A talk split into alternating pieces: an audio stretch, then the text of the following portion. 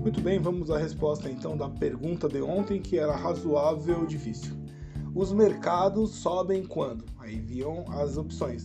Há mais comprador do que vendedor, os compradores são mais agressivos do que os vendedores, os vendedores estão temerosos e exigem um preço mais alto, e mais, ou então mais ações ou contratos são comprados do que vendidos. E aí tinha uma combinação embaixo: 1 e 2, 2 e 3, 2 e 4, 3 e 4, era para deixar mais, mais complicado.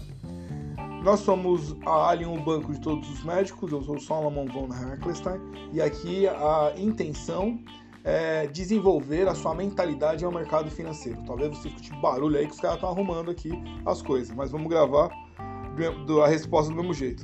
A resposta é 2 e 3.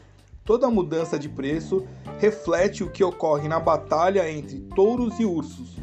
Os mercados sobem quando os touros são mais fortes que os ursos, eles ficam em alta quando os compradores estão confiantes e os vendedores exigem um adicional por participar no jogo que está virado contra eles.